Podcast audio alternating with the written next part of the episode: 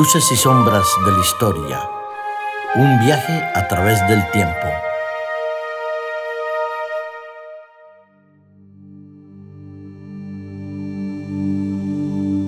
Es un privilegio, un honor y al mismo tiempo una oportunidad magnífica que tenemos nosotros de viajar en el tiempo y en la historia. Recordar acontecimientos que nos pueden ayudar hoy a vivir mejor. Para ello necesitamos indudablemente de la presencia de un gran amigo, de un conocedor de la historia y un hombre que con su prudencia nos enseña a aprender del pasado. Darío, te abrazamos y te saludamos con cariño. El saludo y el abrazo con cariño también es mutuo. Me encanta estar aquí contigo y con Aitor vigilando detrás de los micrófonos que no nos ocurra nada malo. Exactamente, con él contamos indudablemente para que todo pueda salir con éxito. Yo quisiera viajar contigo hacia el siglo III, IV después de Cristo, donde existían una serie de controversias, quizás como las que hoy en día tenemos a otros niveles, donde muchas personas se veían implicadas.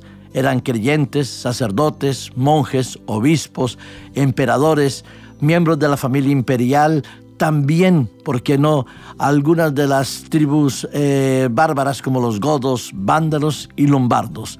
Nos encontramos en unos siglos bastante convulsos desde el punto de vista de la historia y de la teología. Pues sí, como muy bien dices, eh, son siglos en los cuales pues, el mayor gobierno eh, que había habido hasta ese momento, que es el gobierno del Imperio Romano, pues está en periodo de decadencia pero sobre todo hay eh, una cosa que incide en la, en el, en el, corazón de los seres humanos, en la espiritualidad de los seres humanos que habitaban esas tierras del imperio, que es eh, el cristianismo y cómo comprender los grandes misterios del cristianismo. Y hay mucha gente que en esos misterios del cristianismo se va perdiendo o incluso para no perderse lo van, lo van acoplando a su propia vivencia humana. Es decir, querer acomodar Dios a la imagen del hombre y no el hombre a la imagen de Dios. Exacto, eh, simplemente con el propósito de, entenderlo mejor, ¿eh? no, no, había un mal propósito ahí, pero evidentemente eh, ya de inicio el propósito o, o, el objetivo ya no era bueno. Tu reflexión me hace acordar una expresión de Jesucristo cuando dirigiéndose a los escribas y a los fariseos les decía, erráis cuando escudriñáis las escrituras, os equivocáis la manera de interpretarla, de ponerla en práctica. Y Él después habla la verdad os hace libres. Hoy en día contigo vamos a tratar de comprender esa verdad que nos hace libre y cómo la espiritualidad que todo ser humano tiene inherente a él, porque somos hechos a la imagen de Dios, nos llevó en algún momento dado a confundir algunos puntos fundamentales en la experiencia del cristianismo, pero que políticamente también influyó en la estabilidad del imperio romano. Vamos a hablar entonces de él arrianismo. ¿Qué es eso? Defínenlo un poquito. En aquellos tiempos había, había muchas eh, maneras de ver el cristianismo y algunas no eran las correctas y se les llamaba o se les conocía como herejías. Y entre las muchas herejías que había, había una muy importante que nos afecta a nosotros, a, Hispania, en aquel, en aquel momento, en aquellos siglos, que es la herejía del arrianismo. El arrianismo eh, implica que Jesús o Jesucristo, en este caso, es el Hijo de Dios, pero auténticamente el Hijo de Dios.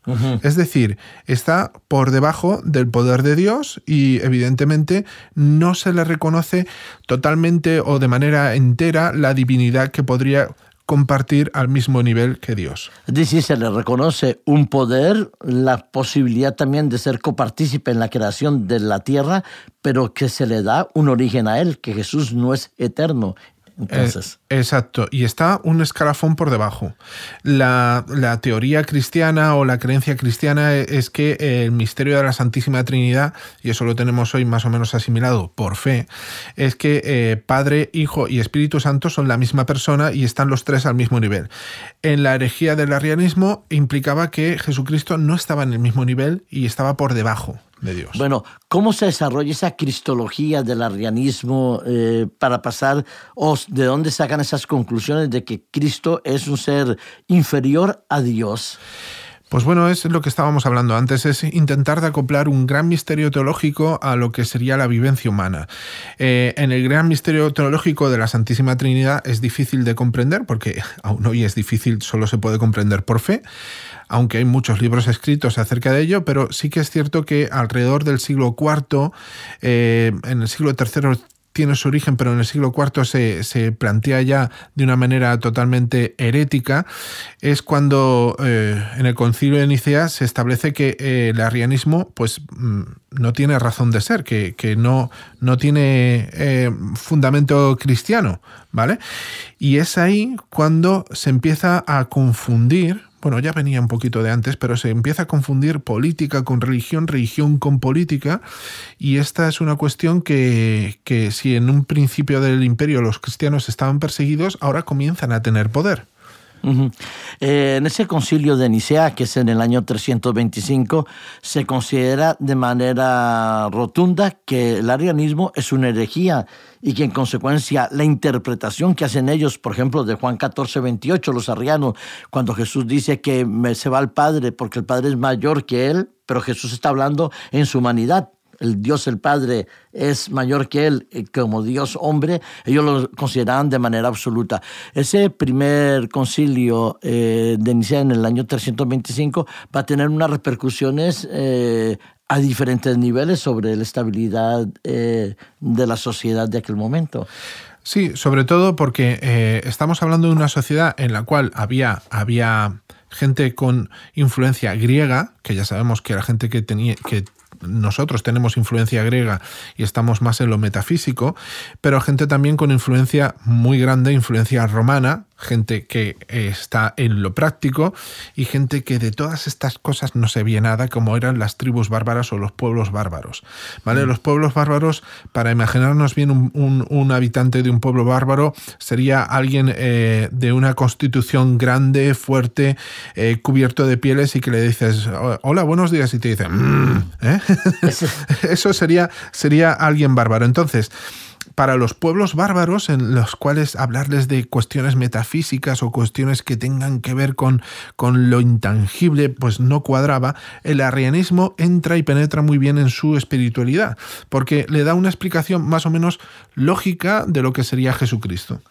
Bueno, en esa, esa influencia que tienes sobre las tribus bárbaras, que no es la descripción eh, mm, tipo humorística que se hace, pero que efectivamente tenían una, unas condiciones de pragmatismo muy importantes y sobre todo de dominación del poder, ¿cómo es posible que esa espiritualidad cale en ellos de esa manera?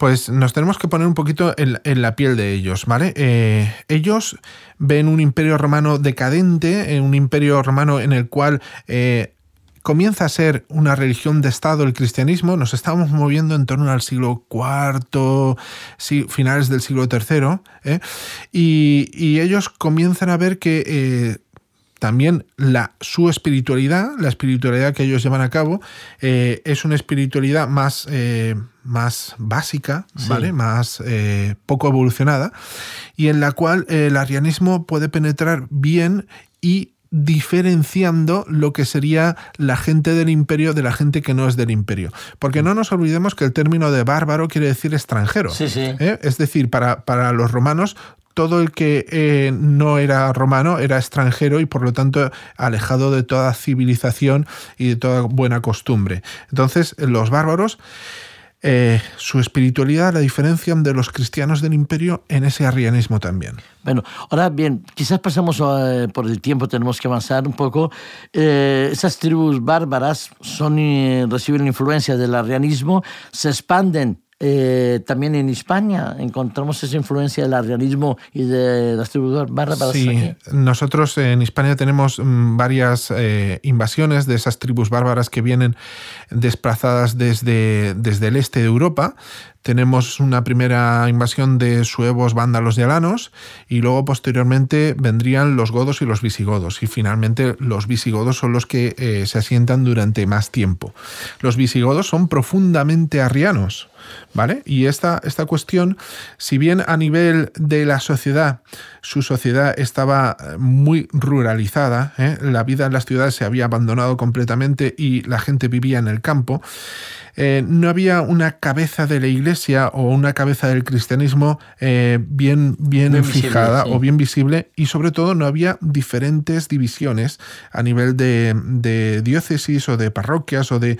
En, en, Hispania no había eso, había una atomización de lo que sería la espiritualidad del cristianismo y en este caso de la herejía arriana. Y eso favorecía entonces las posiciones quizás su generis de cada grupo, cada parroquia que podía tener, si no había nada centralizado así. Por cierto, puesto que has hablado de invasiones eh, aquí en Hispania, vamos a poner un enigma, como venimos poniéndolo ah, en nuestro programa. Desde ahora lo situamos para que la gente pueda tomar nota, pueda ir pensando. Recordad, por favor, que tenéis un WhatsApp del programa donde nos podéis dejar un mensaje, que es el 644 348-432 con el prefijo 34 de aquí de España y el enigma lo vamos a poner en función de los Reyes Godos, si te parece bien. Sí, me parece genial. Seguro que algunos de nuestros oyentes recuerdan algunos nombres de la lista de los Reyes Godos. Y esto eh, sería parte de nuestro enigma, porque me gustaría que pudiesen recordar al menos tres, tres de los nombres de los Reyes Godos. Tres nombres de Reyes Godos. Oílo bien.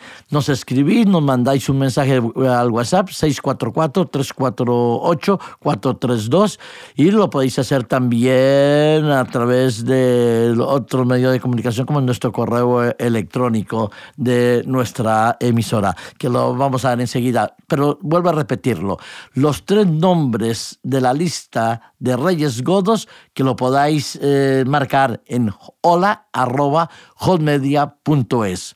Hola arroba hotmedia.es. Ese es el enigma para hoy. Pero sigamos un poquito con eh, las invasiones bárbaras y la influencia del arrianismo. ¿Puedes extenderte un poquito más explicándonos mm, la, los efectos históricos y las consecuencias históricas del arrianismo? Eh, sí, mira, el, reino visigodo, que tenía una curiosa manera de elegir los reyes, eh, en aquellos momentos no había dinastías, ¿vale? Y la manera de elegir los reyes era pues eso, cuanto menos curiosa. Primero era una, un cónclave o, un consejo de nobles y entre los nobles se elegía al más poderoso. Eso fue durante, digamos, los primeros 100, 150 años. Luego, posteriormente, eh, la elección de reyes se realizaba según te asesino yo, pues soy yo el rey. Así que los reyes duraban bien poco, eh, duraban de 3 a 5 años y con eso la lista de los reyes godos se hacía interminable en muy poquito tiempo.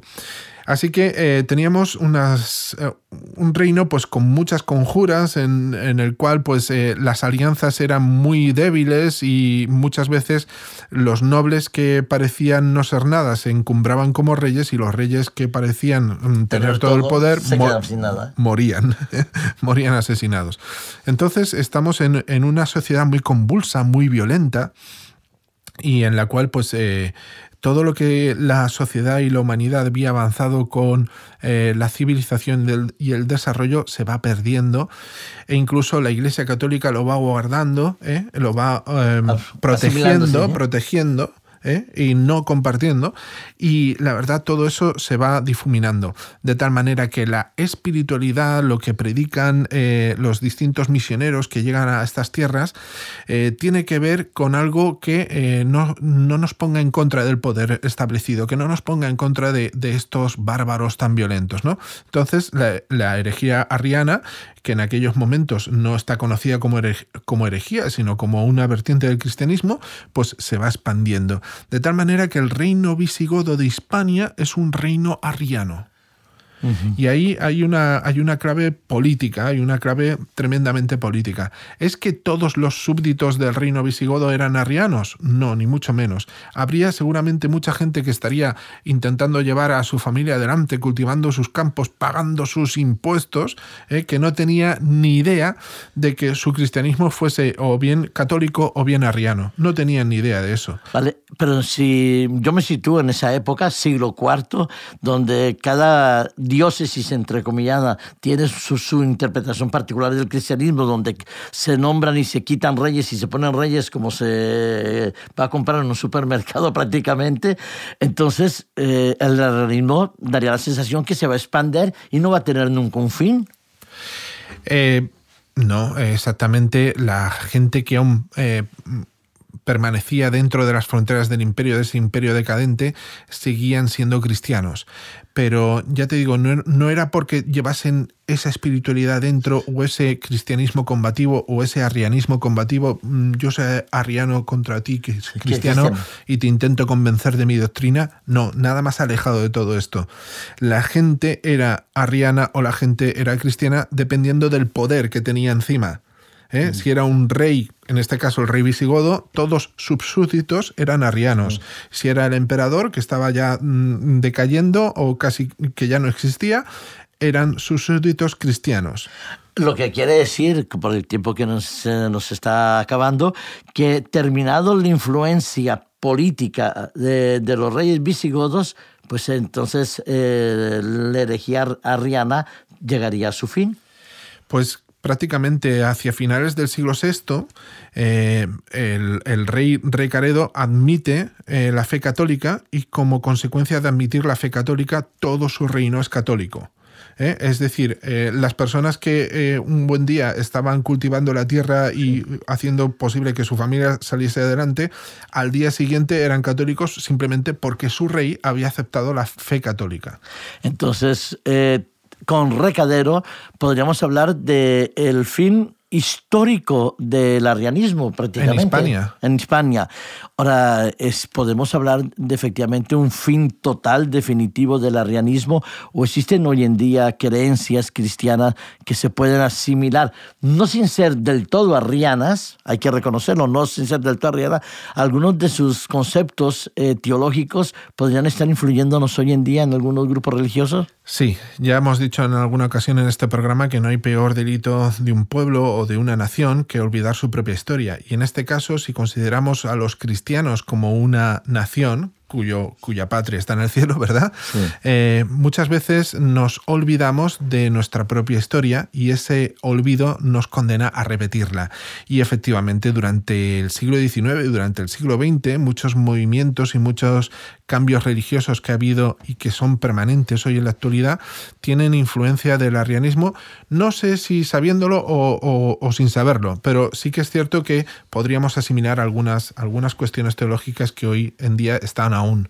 Es muy probable que sea sin saberlo, que se identifiquen con el arrianismo, ni con los, los conflictos del concilio de Nicea y posteriores, y que concilios posteriores, ni con la inestabilidad en cierta medida emocional de Constantino y de otros eh, emperadores del Imperio Romano. Pero sí, cuando nosotros no investigamos, no estudiamos la Biblia, con oración, con meditación, y nos acercamos a la persona de Jesucristo, somos susceptibles de tener interpretaciones que acomodan Dios a nuestra idea o a nuestra facilidad de vivir de determinadas maneras. Y eso es un desafío de la historia, entonces. Eso es un desafío de la historia y eso es un desafío de la fe, porque eh, para entendernos, y creo que la mayoría de nuestros oyentes van a estar de acuerdo conmigo, que el misterio de la Santísima Trinidad, eh, Dios Padre, Dios Hijo y Dios Espíritu Santo, solo se puede comprender por fe. Solamente con fe y oración se puede comprender. Indudablemente, eh, así como estamos limitados por el tiempo, que nos queda un minuto cortito, nosotros con nuestra inteligencia está limitada indudablemente a un aspecto fundamental que es la fe, que es la confianza total, viva y práctica de un Dios personal que se relaciona con nosotros de manera directa. Y Jesucristo fue la máxima revelación histórica de Dios. Es la máxima revelación histórica. Encima de él no hay ninguna otra revelación y es acercándonos a Jesús que aprendemos de la historia del cristianismo y de la historia de la fe. Si, todas estas cuestiones estuviesen o, hubiesen estado más o menos claras en la Hispania de los visigodos, eh, tal vez eh, no se hubiera mezclado con la política, tal vez la política no se hubiera mezclado con la espiritualidad y tal vez eh, no hubiésemos tenido en el siglo VIII cierta invasión. Indudablemente, ya llegaremos a hablar de esas invasiones posteriores. Se nos acaba el tiempo. Muchas gracias, Darío, por estar con nosotros, por acompañarnos a aprender de la historia. Y yo terminaré diciendo, como dijo nuestro Señor Jesucristo, dad a Dios lo que es de Dios y al César lo que es del César. Que Dios te acompañe y os bendiga. Muchas gracias por todo. Hasta la próxima emisión donde estaremos con un nuevo enigma de la historia.